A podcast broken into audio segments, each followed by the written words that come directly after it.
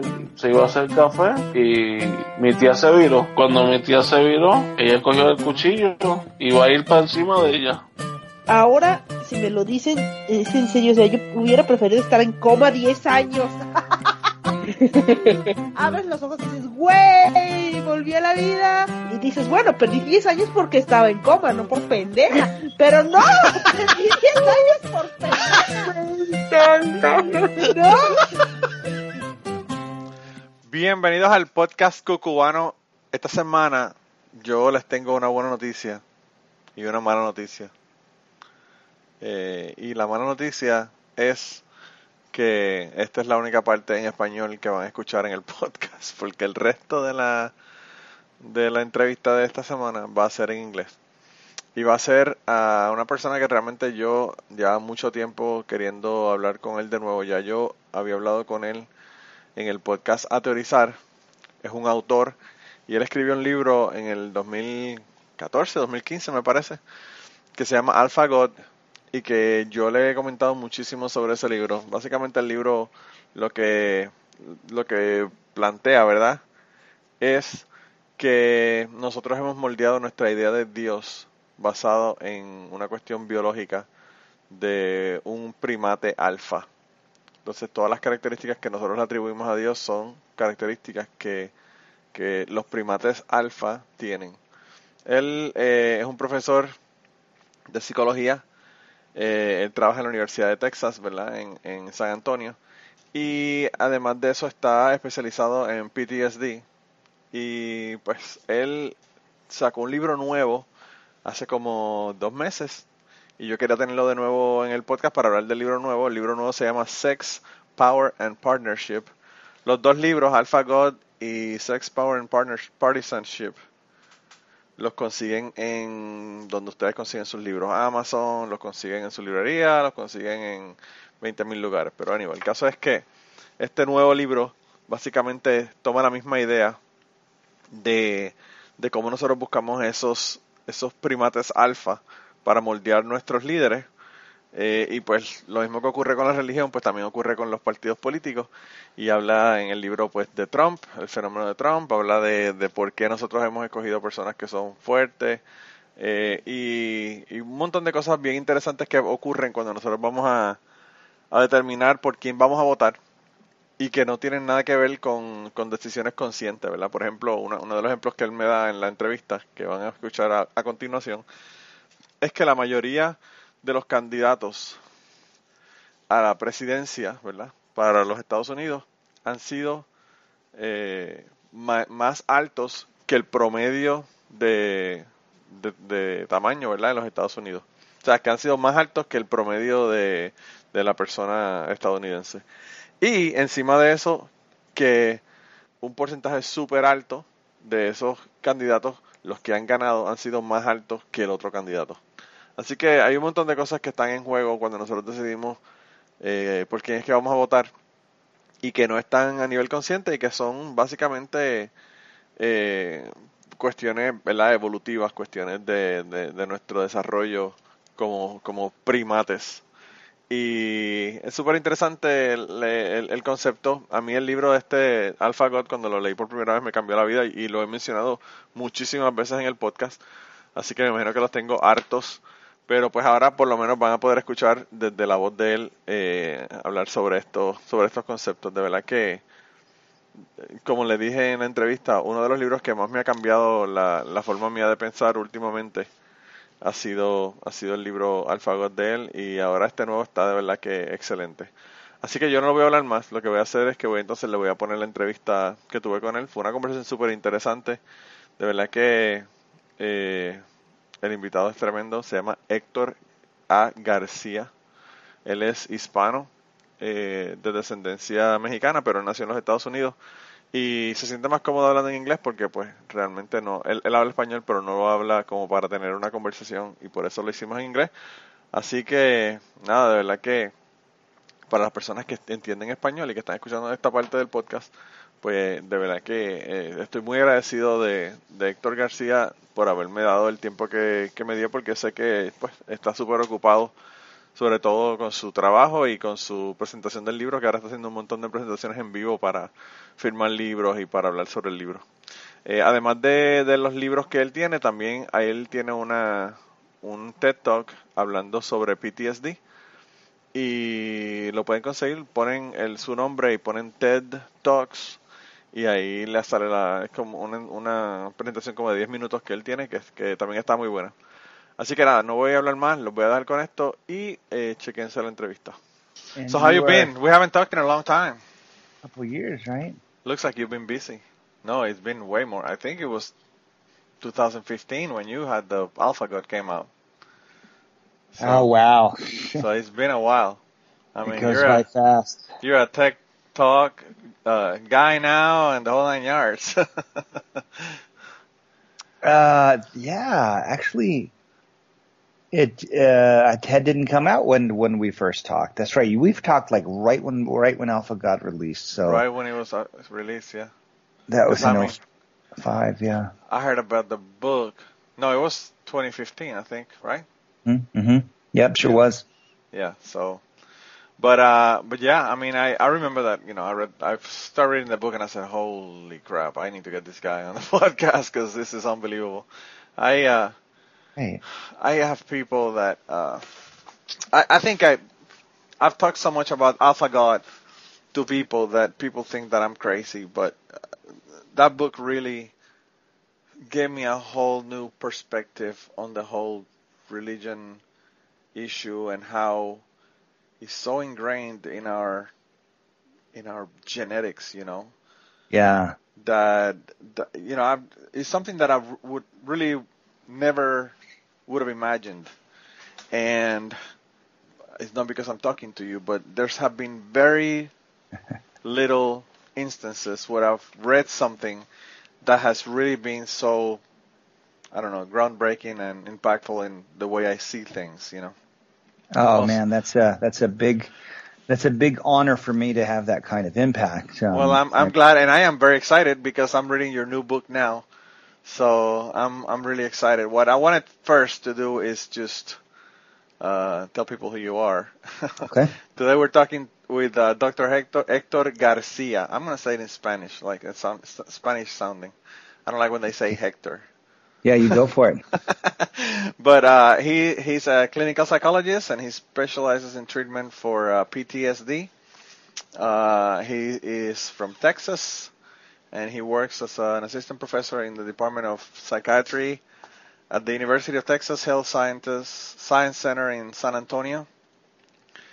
And you've uh, published tons of stuff. You've been on a TED Talk talking about PTSD. Uh, the for the people that want to look at that TED Talk, it's called "We Train Soldiers for War. Let's Train Them to Come Home Too." And uh, your two books, the one that I've been talking about for years, is Alpha God: The Psychology of Religious Violence and Oppression. And your new book that just came out recently is called Sex, Power, and Partisanship: How Evolutionary Science Makes Sense of Our Political Divide. I had you on my Ateorizar podcast and I think it's episode 154. If anybody wants to go and uh, listen to that, it's uh, it's about Alpha God, but we're gonna talk mostly about your new book and what have you been doing since since we last talked, which I can't believe that it's been four years. Uh, Time flies. Time flies, doesn't it? yeah, it's it's amazing. So uh, we I think we talked about you thinking of writing this book just after Alpha God, maybe 2016, 2015, something like that. You were you were thinking that these concepts that you were talking in Alpha God could apply to politics, and you were thinking that maybe you should write a book about it and and you asked me my opinion and I said go for it because I think it's it's very related, you know. Yeah, we did. We did talk at some at some point, maybe maybe through email about like like you know when it was in the formulation stage, and then Yes. the 2016 election happened uh, here, and that is what made me pull the trigger on it Yeah, yeah. because It's- I like like so much of the rest of the world was just stunned. Like how how how could how could this how could Donald Trump get elected? He just seems a very unlikely candidate. Yeah, I think I think he changed the game. Yeah. He he really he's bold. He says whatever he feels like it. He doesn't care. I mean, if any other candidate would have said the things and did the things that that Donald Trump did, I don't think that anybody else would have been elected. Yeah. Yeah. But uh, Yeah, and, and, and you know, I, I think I think people will agree, just in, in, in watching politics unfold in the news, um, it can be just so emotional, it can be so irrational.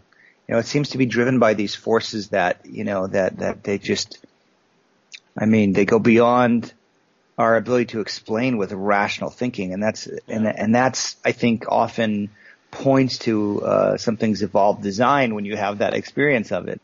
yeah, Human behavior, anyway, it's just it's just so emotional, driven by these forces that just you shake your head when you see it happening. It's like how could how could people think the way they think?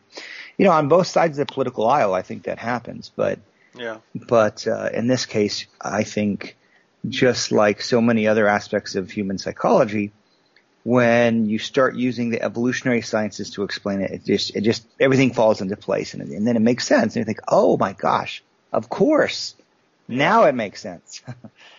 You know, I think I've talked to to friends of mine, and about tons of subjects, but they're always thinking that that we're beyond biology. You know, that we can control our urges, that we can make rational decisions and not act like animals sometimes.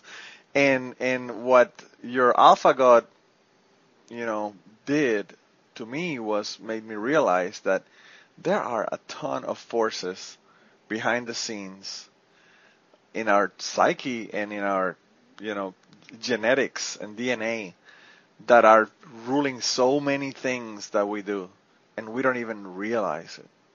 yeah, yeah, yeah. That's that that's that instinct blindness that that Cosmides and Tooby out of UC Santa Barbara often talk about instinct blindness. I mean, the the, the older they are, Yeah. usually the less aware we are of them and we just enact things um, you know even even political behavior sometimes it's driven by these forces that just aren't rational you know how many people end up voting against their own interests that, that if they thought about it rationally they wouldn't vote the way they vote because all the time. they're voting against themselves Yeah, it, well, like, I mean, in here in Kentucky, if you think about something along those lines, the people that are coal miners in Kentucky that voted for Donald Trump were voting against their own their own interest, you know. So now they're, I guess, starting to realize that that nobody's going to help them because coal is a thing of the past. It's a dying industry, and and now they're all upset about it, and they don't realize that they were basically pawned by a by a used car salesman, basically from New York, you know. yeah Uh, and uh, and and I see it all the time. You know, people that are super poor but they're really super Republican. I've never been able to understand people in my really close experience. I'm from Puerto Rico. People that are from Puerto Rico, after what happened with the hurricane in Puerto Rico, that are still crazy about Donald Trump, and I'm thinking, why? Yeah. you know, why are you following this guy that was throwing paper towels at you? yeah You know, it, it just doesn't make any sense to me. And it's and it's that emotional thing, you know, it's, it, that is basically moving them. Uh, in Puerto Rico, I've heard people say, "Oh, I like this candidate because look how pretty he is. You know, look at those blue eyes." And I'm like, "Really? This is why you're voting for this guy?" You know? Yeah. And Yeah. uh. Yeah, and it's often not only, I mean, attraction, attractiveness is a factor, but it's also size. So I often, I, I wrote about in the book, and I talk about often about how, about this one study that looked at, at 200 plus years of U.S. presidential elections, and in almost every case, the taller of the two candidates won. yeah, And in every case, both candidates were taller than the average U.S. Uh, male citizen. So, what is going on there? Why why do we still? I mean, look to why does height matter? Well, in our evolutionary past, um, you know, big men of the tribe were often literally big men. They were often they were often big men, and they they got to their to their position by way of their ability to um, you know put down challengers and and and to provide protection out on the battlefield. Yeah, by force. by force, you know. So if you remember the uh, 2016 primaries, um, it was just bizarre how much candidates were bragging about how tough they were. Yeah. you know, and this really, uh, do you remember that? So, so Ben Carson, you know, was, was bragging ben, about ben Carson, out of people. all people, really shouldn't he be bragging about how how manly and how tough he is? Because I mean, he has a lot of feminine traits. You know, he's like, you know, soft spoken, and he, you know, like, that's what Donald Trump basically hammered on. Yeah, him, right. It's know? not. It's not believable, right? Yeah, he used to, he would he would tell people he would say to the media like I used to go after people with bro- with rocks and I tried to stab somebody and then when his classmates were interviewed by media they're like I I actually don't know what he's talking I don't remember that you know um, even on the even on the Democratic side so Jim Webb um, was a candidate and he he he bragged about killing an enemy soldier in Vietnam Yeah. you know, I mean, br- bragged about this stuff. Um, Donald Trump always talked about how big he was, um, you know, and how little his competitors were. He called, he called Jeb Bush weak and Ted Cruz a pussy, you know. I mean, I mean, just a really little, in a this little Marco. Rubio. little Marco Rubio. He Remember, kept saying you that. don't over forget over. about little Marco Rubio.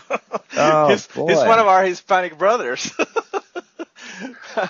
Yeah, yeah, and and and so none of that should matter in the modern day. It only makes sense when you consider our evolutionary past. Yes. you know, but, but as I often, you know, argue, there's just no way a president in the modern day is going to represent us in a physical fight.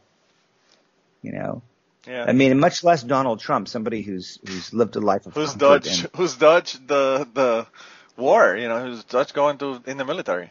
So, dodged the draft for, for, Yeah. for heel spurs multiple times. I mean, Yeah.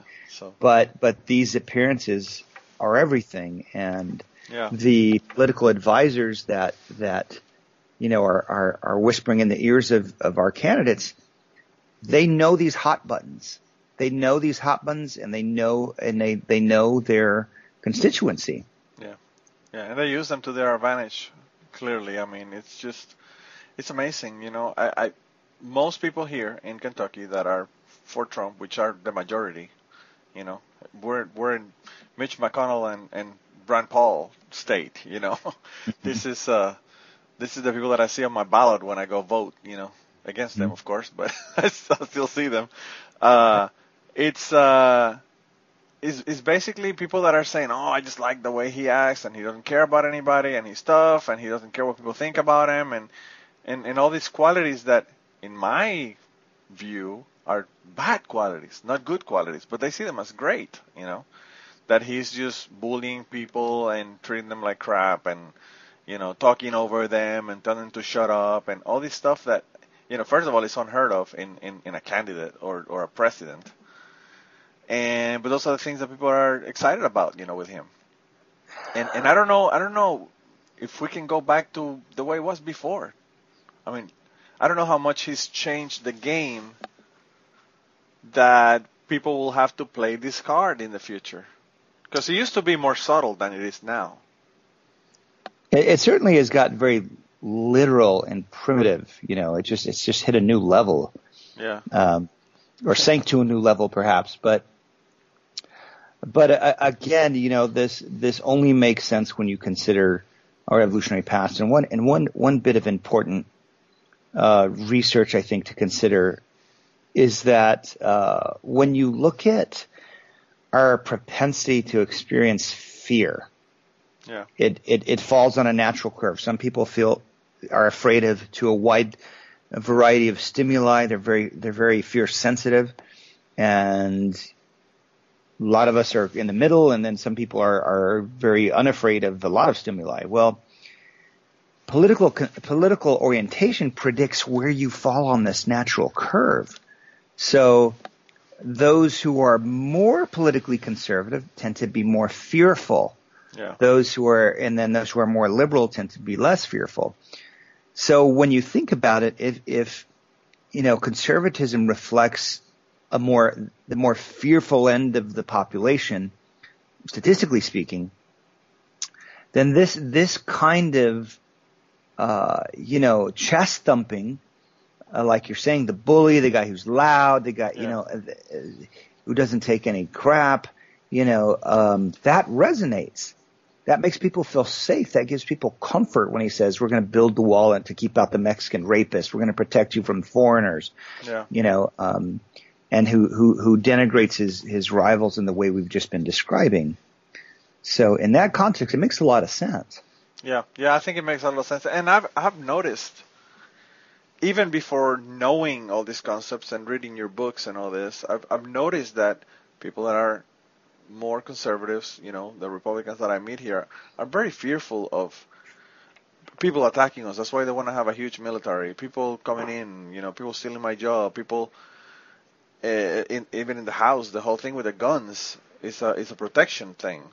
Right. So, so I, I- have seen it, even though I didn't knew where it was coming from. What what your books have done is is showed me that it's ingrained in our DNA, basically. You know, and uh, and that and there are a lot of things that, that you can even predict. You know, in your book you talk about how how you can predict based on kids, you know, behaviors, uh, what line of the of the political divide they will be on just by just by hanging out with them and seeing how they act. You know, they're more fearful, they're more uh, outgoing. You know, there's a there's a part on your book. Let me see where if I can find it here. Page 32. Uh, what research researchers found was that preschoolers who were rated as curious, impulsive, talkative, and so on reliably grew to be liberals, where peop were kids that are described to be shy, distrustful of others, compliant, and adult-seeking grew up to be conservatives. And that whole thing with being compliant, that thing with law and order, is very right, Right. right, right wing, you know. Uh, but it's it's amazing how uh, there's a huge percentage that is determined by that, you know. Well, well, yeah, you're talking about this amazing longitudinal study that looked at these traits that later on predicted voting behaviors, party affiliation, stuff like that. Yeah. Um, and you know, there, there's there's research to suggest, and and some of it is theoretical uh, by necessity, but that makes a lot of sense. That in our evolutionary past, both kinds of traits had their advantages. You know, Yeah. so so take for example, um, the conservative tendency to fear germs, because that is one of the kinds of stimuli that that conservatives around the, the globe tend to be more fearful of. Um, and, and of course, it's not a perfect correlation. I mean, there, are, you know, there are liberals I know who are compulsive hand washers. You know, oh, it's, yeah, it's, yeah, you have to think probabilistically. I don't want to oversimplify, but we definitely see that correlation. Um, and and like you mentioned, who fear outsiders. We're in our evolutionary past when there were all these kinds of, of threats that we don't really see in the modern day, like like the threat of outside outsiders bringing in uh, you know infectious diseases that you might not have an immunity for. That was a very serious threat. Yeah. Um, raids from the outside tribe were incredibly more common than they are today.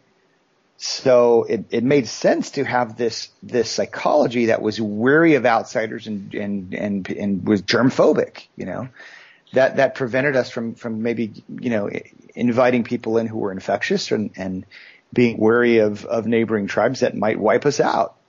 On the other hand, on the other side, you know, being more interested in people, um, more interested in novelty, that would have helped us migrate to new lands, explore new territories, exploit new resources, inter- interact with other tribes that were, you know, that, that could share their technology and share genetic material too for genetic diversity. Yeah.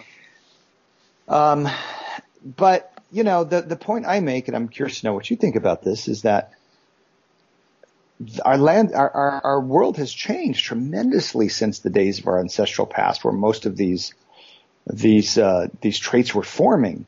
Yeah. We're we're moving into this globally interconnected world increasingly, uh, at, at, an exponential rate. At, at no time other, in, like no time other in our evolutionary history, we're connected by economies, by cultures, yeah. By information. Does that still serve us today, or is that a mismatch? What do you th- What do you think? Well, I I think it's a mismatch. The only problem is I don't know how how is this going to change at the level that it has to change. You know, uh, genetically. Uh, I think it'll probably take a lo- very long time for us to just, you know, wean out all these things that we really don't need in the present day.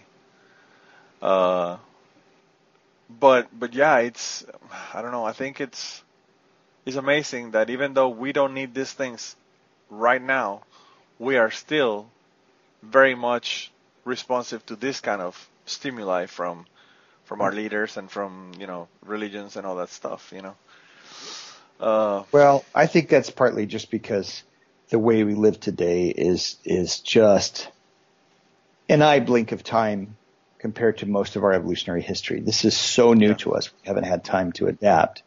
Yeah. You know, and, and we may or may not adapt genetically in the sense that, you know, differential selection, you know, uh, so, so people who are more xenophobic being weeded out of the gene pool, uh, somehow, you know, by some selective force. I, I, I'm not sure that's going to happen anytime soon. But this is all to, this is not to say that we're we're just political or genetic automatons that just respond to our genes with and, and have no say in the matter. You know, I've I've talked to many people who were who were raised one way and kind of kind of you know went along with how their family saw things politically, but then started reading, started exploring, started you know maybe went off to college and and change their orientation. Yeah, well, I mean, the whole thing, like, I think the best example is really is the acceptance of same-sex marriage and and people that are, you know, uh, on the LGBT community. It, it's been crazy how fast things have changed. Right. I think, uh, I don't know. I think it will, for genetically for this to change is going to take a very long time. But we are changing and moving in that direction. I, I was talking to a friend of mine some time ago, and uh, she's she's one of the hosts for of the Ateorizar podcast, and we're talking about rape. And she's talking about all this rape culture, which we've heard tons about recently, you know. And and I tell her, I told her, you know, read this book, check it out. There's a lot of things about rape that are that are from our past as as primates, you know. And and I said, I know we're moving toward making rape not happen ever, but it's, it's still going to happen. And and I think it's influenced by this genetics, you know, this this domination, this whole thing that we have as as primates. And she's the idea that things are going to change, and at some point we're not going to understand that that is not acceptable, and we're not going to nobody's going to do it. But uh, but I'm on the idea that that in some areas we are basically fighting against our genetic nature, you know. And for some people, it's easier than uh, than to others to to move in that direction.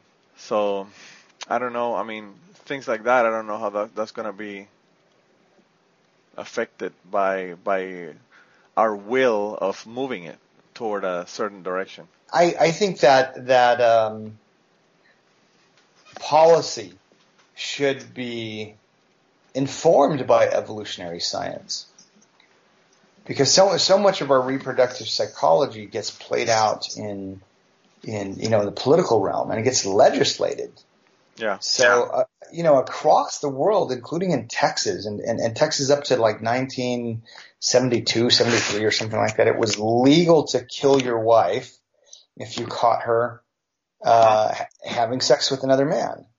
You know, and, and, and all this is, is, I think we've talked about this before in our last conversation.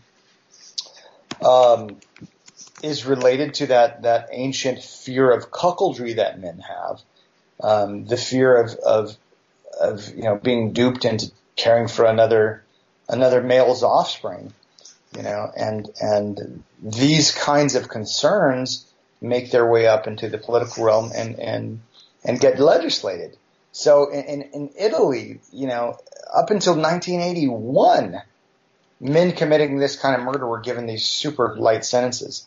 Um, in Uruguay, up until 2017, there was a there was a legal code that allowed judges to pardon men who did this, to completely pardon them, no jail time, nothing. You know, um, they called it passion provoked by adultery. You know, um, so so you know this is this is male mate competition um, getting played out in the political realm, and um, and so so you know we have to understand where this comes from. I mean, this kind of behavior came at a time before there was any such thing as contraception, right? So so uh, you know I think we talked before about male jealousy and how that that is adaptive in a sense that you know our our male ancestors who weren't jealous or who experienced less jealousy were more likely to raise other males' offspring, right? And that's a disadvantage. Uh, that's a fitness disadvantage. You're not going to produce as much offspring as males who are highly jealous and guard their mates, right? Yeah, I uh, I think we discussed that, and we also even discussed the whole thing with the with the transgender, you know, with with them being upset at the fact that they're they're wasting their energy trying to pursue something that they really don't wanna don't wanna go and, and have a relationship or sex or kids with, you know, like like males.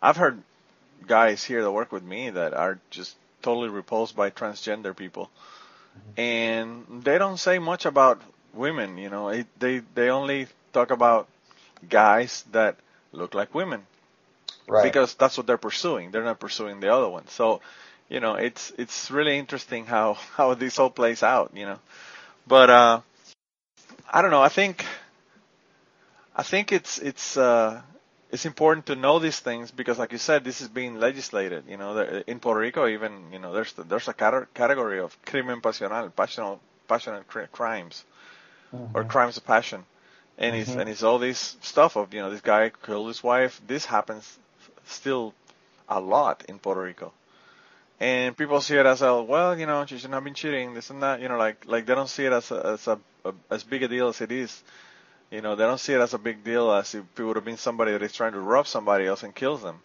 Right. You know? Uh, It's like kind of like a like a two standard type thing with with with uh, this type of crime.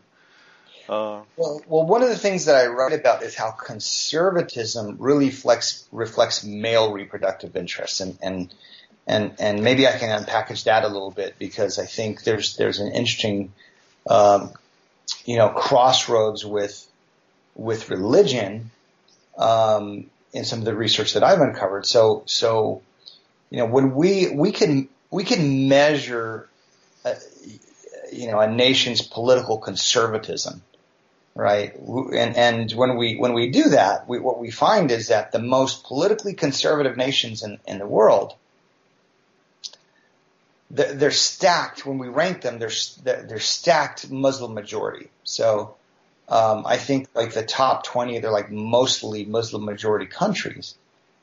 And, you know, I think, I think that focusing on, on that may ruffle some feathers on the left because they think, well, if you focus on that, is that, is that being racist? But look, you know, Islam really isn't a race. It's, it's something yeah. practiced by every, every so-called race in the, in the world. It's really a political system, just like any other religion, I think, is religions are, are nothing if not political systems. But what we see is the worst gender equality in these nations as well. Yeah.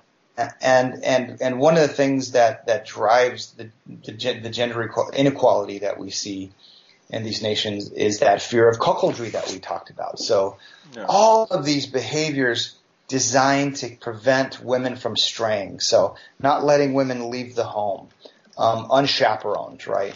Not letting them travel without a male chaperone, not letting them leave the house without without covering.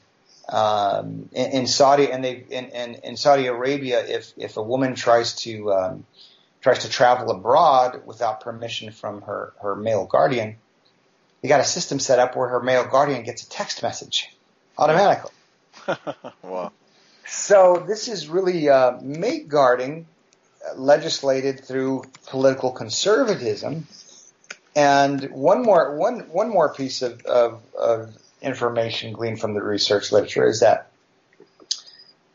in non-human animals, we see the most mate guarding when there's a highly skewed sex ratio, right? When there's when, when there's a there's a big difference between males and females, and and it can go both ways. So in other words, if you have a population that has, you know, uh, let's say 75 males and 25 females, mate guarding is going to increase, right? The males in that population are going to really guard their mates to, to yeah. contend with the surplus of rivals, right? Yeah, because there's, cause there's, yeah, cause there's less women for every male for every male. Yeah. So, as it turns out, the most sex skewed countries are also Islamic nations by far. Yeah. So, so what what we see in these nations is is something we see in in the rest of the animal world, the non-human animal world, where skewed sex ratios result in increased mate guarding, and and but we humans, you know, create political uh, structures that that legislate uh, mate guarding. So you know this is this is this really all comes from a very primitive place. Yeah, and and I think I think you mentioned it, but it's hard to talk about these things because people in the politically correct world that we live don't want to talk about these things, and they they you know they label you as a racist, like you said, even though this is not a race. Uh, it reminds me of that. I don't know if you saw this conversation uh, on uh, real time where Sam Harris was uh, talking about, you know, Islam being violent, mm-hmm. and uh, who was this actor that was with him? Oh man, there was an actor that was with him and was telling him that it was racist, and he's like, "This is not racist. This is just numbers. you know, these are statistics. I'm not talking about, you know, anything that I can't prove with numbers." And uh, Ben Affleck. Ben, ben Affleck. Affleck. Ben Affleck was disgusted by what Sam off. Harris was saying, even though he's not being racist, he's just being truthful. You know, if you have a society that 60% of the people think that living the religion is something that is punishable by death, even though they're not doing it, they believe this, you know. So it's just it's just a fact that that's just the way it is, you know. Because yeah. they're gonna but they're gonna they're going to look away if this happens because that's what they think. Yeah. You know, so uh, I think I think in this sense it's really hard. You know, when you were talking about the the moralistic fallacy and all that at the, at the beginning of the book, you were talking about the liberals, you know, and and you said, uh, let me see if I can find it here. It's, I, I I marked the quotes here. Okay, it says political liberal liberals may be more likely to commit the moralistic fallacy, which may sound like the following. Gender equality is desirable, therefore any psychological differences observed between men and women must be a priori false. War is morally wrong, therefore we cannot have instincts for it. This fallacy is partly what makes conservatives dismiss liberals as ignorant and naive. And, and sometimes on our side we don't realize that this is what we're doing, you know, like the whole thing, there's a, there's, there's a lot of things on the, on the liberal side that I I think are not compatible with some of the things that they supposedly hold as their values. You know, that whole thing. Vaccines is something that is more prevalent, I think, in the in the left than it is on the right. You know, like being f- fearful of vaccines and not wanting to vaccinate their kids. Yeah. Uh, so, you know, it's it's uh, it's really interesting, and and sometimes we have the issue that that because these things are a taboo, you can't talk about them. you know, uh, then uh, they don't get addressed. You know, I I heard uh, Joe Rogan on one of his podcasts talking about transgender uh, women competing in the in female uh, sports, Oh my gosh. and he was saying that it's not it's not acceptable because their biology basically gives them an advantage. no question. And No, uh, and people are hammering him for saying something like that. And there is a difference, you know. Males have longer bones. They have more muscle mass. Even Yeah. if they are on hormone treatment and all this, you know, they still have more. Yeah. But but you know, you say that and people people kill you for saying something like that, you know.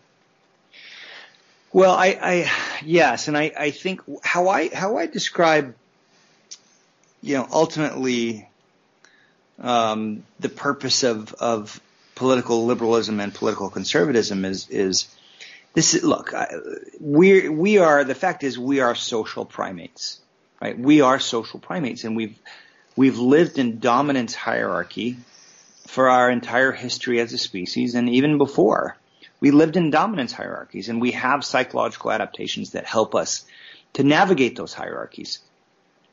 So in essence, what I, what I explain is how political liberalism, with all its emphasis on equal rights, with all its emphasis on uh, affirmative action and equal pay for women, and keeping, you know, corporations accountable and questioning authority, this is designed as a, as a psychological strategy to help prevent us from sliding down the dominance hierarchy, right?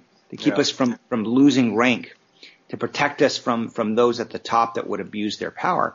Whereas conservatism is, is against all of those things and, and, uh, a lot more comfortable with, with power and resource differentials well, that kind of psychology helps you to maintain power, to maintain your position, or to climb ranks and, and have more than the person next to you. Yeah. So, in, in, a, in a way, the fallacies that you just mentioned serve that strategy, right? So, if if my strategy is to to to keep from falling down the hierarchy, you know, anything pointing at inequality. Um, you know, such as we saw with Ben Affleck, that's going to be a hot button for me. And I'm, and I, and I might be to the extent that it blinds me, it blinds me, you know, because that is a fallacy. What he, what, what he was saying was just fallacious, you know, Yeah. and vice versa. So, so, so yes, I think, uh, I think these, these errors play out in very predictable ways that bear some scrutiny. Yeah, I, I, uh, because of where I stand on the political divide, and because of where I'm living, I basically am talking about this stuff all the time because everybody thinks that I'm an odd duck, you know, because I don't align with their values, and and uh, and people sometimes ask me and say, how how can you live in Kentucky with all these people? And I'm like, you know, uh, there's a lot of things that you have to understand that you only understand if you live here that people don't understand. You know, I have friends in Puerto Rico. In Puerto Rico, guns are something that are very hard to get legally. Of course, illegally you can get them anywhere, but legally are very hard. You have to be a member of a shooting club. You have to have a license. You have to have a class before you actually buy a gun, and, and there's a lot of restrictions, you know, to it. And uh, a lot of people in Puerto Rico that are my friends say, "Oh, you know, the thing with guns is that you, we just gotta get rid of them. You know, just get rid of them, and the problem will be solved." And uh, and it's not that easy because what I try to explain to the people that are living in Puerto Rico and don't hunt and don't do, you know, these type of things regularly, don't understand how important, for example, for for family values and bonding with your kids is hunting in Kentucky Yeah. you know so it's it's when you remove when you say oh let's just take the guns away you're basically threatening not just the guns but their whole way of interacting and and bonding with their families Yeah. and they will defend it you know to the death basically because it, it's it's an affront to what they are and and and the family you know and and and all that so uh I think it's we have to have a find a way to communicate. I think there's a problem right now with people not wanting to talk to the other side. I think Yeah. all these social media and everything is, is basically dividing people and making, you know, uh, pockets of people that believe the same way that don't even realize that there's something that exists that it's on the other side politically or or you know uh, socially from them. I have friends that really didn't understand how Donald Trump won, and I'm like, well, I live in Kentucky. I know that he, I knew that he could have won, win. Mm. It wasn't it wasn't very hard for me to realize that he could have won, you know. But what I wanted to ask you about this whole thing and and the next election is if there is a female candidate from the Democratic side, do you think that that female candidate would be will be able to make people overcome all these, you know, issues that you describe in your book to to get them to vote for her in the next election? Oh boy, so many people have asked me to to kind of make predictions, and if I could do that, boy, I would be in Vegas. Let me tell you, making You'll be making money with a 900 number, you know, Exactly. a psychic line. a psychic line or something like that. You know, but, but that's that's a great question, and and and and I I don't know. I mean, there there is research on on uh, you know how how people in the in, in the lab respond to uh, male or female candidates. You know, and and and when there is war, you know, even in a hypothetical situation, um, subjects prefer more masculine leaders, even among among among women, you Yeah. know, or they they prefer more more uh, more masculine faces among men, where the, you know you have these these these computer programs that can masculinize a face, like it's the same person, and Oh, just like yeah, like, like if you had different candidates that oh, they're all male and they would choose the one that looked more manly out of them, you mean? that looks more manly, right? Yeah, yeah, yeah. Okay, I, I see what you mean. Um, but but in lab studies, people choose more feminine faces in contexts where where in group cooperation is needed. So you know, um, so women in general in general tend to be seen by research subjects uh, as more competent at resolving conflicts than men. You know, Yeah. and and but uh, you know through peaceful means, whereas you know, we the the impulse seems pretty consistent to turn to to to male leaders in times of war. So you know, the problem is, you know, is all of this psychology. I, I all of this. All of this, this, this psychology on the right, I argue, is geared towards competition with outside groups. You know, it has a very, you know, um, practical application in war.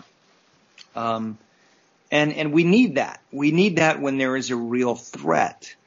You know, the thing is, you know, when the threat is manufactured. So, so the big, the big ruse is, is, is creating an outside threat or the illusion of an outside threat and and and then you know promising protection from it. So let, let me give you one example. So during the 2018 congressional elections, um, you probably remember this. There was this migrant caravan moving up from Central America That disappeared uh, immediately after the election. that dis that I mean there was so much coverage that just dropped off immediately after the election. yeah, yeah. I I mean, I mean, I think there are a lot of, of migrants just waiting to get in uh, on the border and and, and seeking asylum, but coverage dropped off. I mean, first of all, where did they where did they come from, and how was it how was it how was it timed so perfectly with the uh, the midterms? But but anyway, so so during this context, you know, Fox News is covering it and covering it. So these people are, are marching towards the border and they have, they're going to carry disease. Some of them are going to be bringing smallpox, you know. Yeah. So creating a threat for those Meanwhile, on the, meanwhile, we have a measles outbreak here, and it's because of white people, and and nobody nobody thinks a big deal until now, you know. Well, and not only that, but but smallpox has been eradicated. So I mean, this is just totally manufactured. Oh, I, I, I know, I know. Yeah, it's just to manipulate, basically, is what they're doing. it's just to manipulate. So, so in those kinds of contexts, the the the chest thumpers promising protection on the border, you know, they're going to get support, Yeah.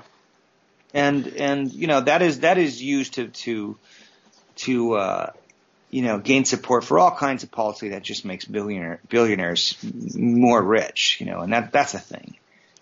So basically, if I can read between the lines, your answer is let's hope that there's no threat in a year and a half so that Donald Trump doesn't win the 2020 election because if, Oh, there's listen.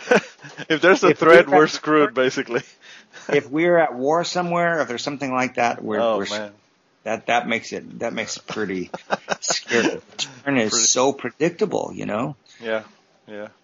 and and, and especially to to somebody like him who's loud and promises protection from all kind. You know, it's it hits on these really primitive primitive uh, parts of the brain that light up in the presence of a of a big loud chimpanzee type of president. You know, Yeah.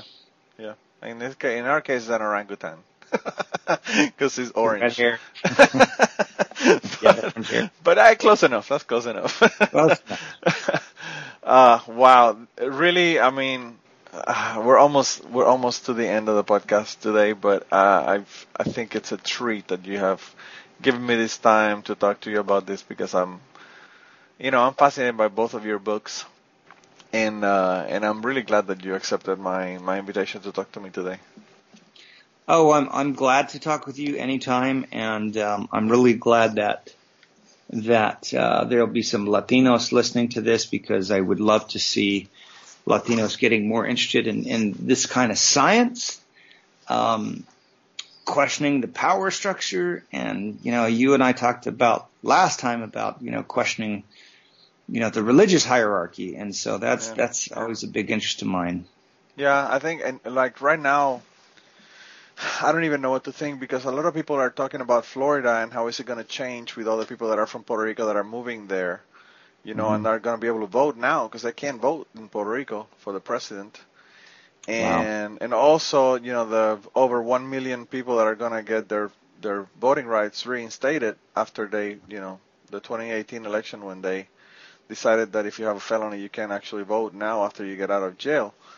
Uh, but uh, I'm I'm scared because what people don't realize is that the that the Puerto Rican society is very conservative. Uh, at- least you know religiously and, and politically. Socially, they're not really that conservative. But when it comes to politics and when it comes to religion, they're very cons- very conservative. Right now, there there are tons of bills in Puerto Rico that are threatening, you know, uh, LGBT rights and they're threatening, you know, abortion and a lot of things. And, and I'm really, really appalled of the way that, that things have changed. You know, when I was in Puerto Rico, uh, I moved to, to Kentucky in 2002. And before then, you know, I went to school and I went, did my undergraduate over there. And, uh, and when I was going to school, you know, they had no push for religion really in schools or anything like that. But, you know, the other day we found out that there was a school that were taken to a church for for a talk about abortion, and you can imagine what kind of talk they gave them at the church. And if it wasn't for the parents and the students that complained about it uh, publicly on Facebook, uh, there wouldn't have been any accountability for doing something like that, which is totally illegal to do in a, in a you know uh, public school setting. So there are a lot of things that are happening that are, are really upsetting and, and, and worrying me. You know, there's a there's a, a movement toward toward being more conservative in in the world in general. You know, look at what happened in Brexit. Look at what happened in Brazil with the new president. I mean, it's just uh, we're moving in that, that, that uh, we're moving in that direction, and I'm very upset and and concerned about it. You know. it is concerning, and, and, and at least with, with Latin America, you know, and I think other places where religion has a stronghold, I think, you know, put simply, if once you start, once you're able to question the alpha gods, as it were, Yeah. you know, Yeah. you, you, you, you can question all kinds of things after that. You can you can question chest thumping presidents. You can question you know what you're taught in school. You can you can question your politicians and and and the, the ta- you know the tax structure. You can so I think I think religion um, has kept a lot of a lot of people in their place uh, too much to their detriment because it teaches the doctrines of of submission. Yeah, and not questioning. And, and not and not questioning because that's part of submission, isn't it? Yeah. You don't you don't question the rules of the hierarchy, and you you vote the way you're told, and that is that is terrifying. Yeah, yeah.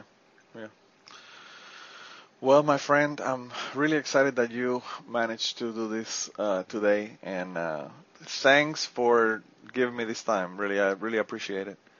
Oh, my pleasure, definitely. I, I, I really encourage people to read your books because I, uh, I I like this type of books. I like academic books, but uh, your books sometimes read like uh, like literature. You know, I was uh, I'm gonna finish this with this quote that I wanted to read. Let me find it here.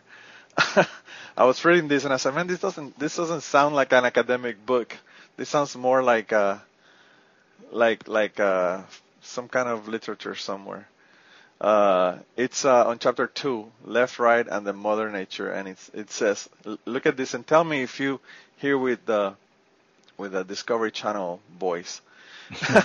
The unfathomable herd of horned, hoofed, snorting, bleeding wildebeest marches across the savannah like an unstoppable army, driven by an invisible, unswayable, instinctive force. Yo, I read that and I heard I heard uh, Attenborough's voice, you know, reading that line.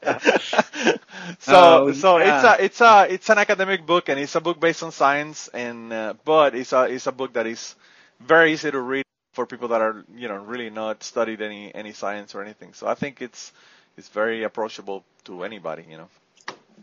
So. Oh, thank you. Well, I try to make it. I try to make it fun. You know, it doesn't have to. Science is fun, and yeah. uh, you know, even though there's a ton of research in there, you, you know, it's there's there's also some some fun and entertaining things to uncover. So good. I'm so glad you liked it.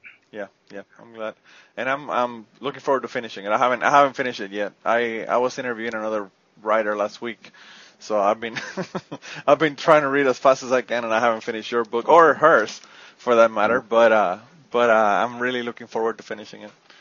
So uh, thanks for your time, and you know, just keep up the good work. I saw that you were at the Cincinnati Atheist Convention, so uh, it's pretty it's pretty cool that you're doing all these all these uh, signings, book signings, and interviews and everything. Well, this is the fun part of book writing. You know, yeah. when you get to share the ideas. When you come out of the cave, yeah, I um, bet with the amount of research you have in this book, I bet you didn't come out of the cave much until the book was out. no, not at all. No, it, it, my, it, took a while for my eyes to get adjusted to the real world, but then then you share and you talk with people like you, and it's enjoyable. I really enjoy yeah, it. So that's yeah. this is the fun part right now. Mm, yeah, I think it's great. Well, you have a good night. Okay, thanks so much. Y antes de terminar esta semana, queríamos darle las gracias a las personas que nos han ayudado con el podcast. Raúl Arnaiz nos hizo el logo y a Raúl eh, sus trabajos los consiguen en homedecomic.com. Así que dense la vuelta por allá y chequen los trabajos de, Raúl que están brutales. Y la canción del podcast la canta Maida Belén con Rafaelina en la guitarra y Kike Domenech en el 4. Y eh, queremos dar las gracias también a ellos por haber permitido que nosotros usáramos la canción para el podcast. Si te gusta el podcast y quieres apoyarnos en el podcast, puedes ir a la página de Patreon de nosotros, que es patreon.com slash cucubano, y ahí puedes hacer aportaciones para el podcast y además de las personas que aporten eh, ahí para el podcast, le vamos a tener material adicional que no va a estar incluido en el podcast dentro de la página de Patreon. Así que dense la vuelta por allá y chequenlo. Gracias por habernos apoyado, gracias por recomendar el podcast, gracias por contarles a su abuela, a su tía, a su mamá y a sus amistades. Gracias por darnos follow en Twitter, porque tenemos muchas personas que nos escriben todas las semanas y queremos darle las gracias a ustedes también, porque sin ustedes realmente, pues para qué vamos a grabar el podcast. Y nada, con eso los dejamos, se cuidan un montón y nos vemos prontito.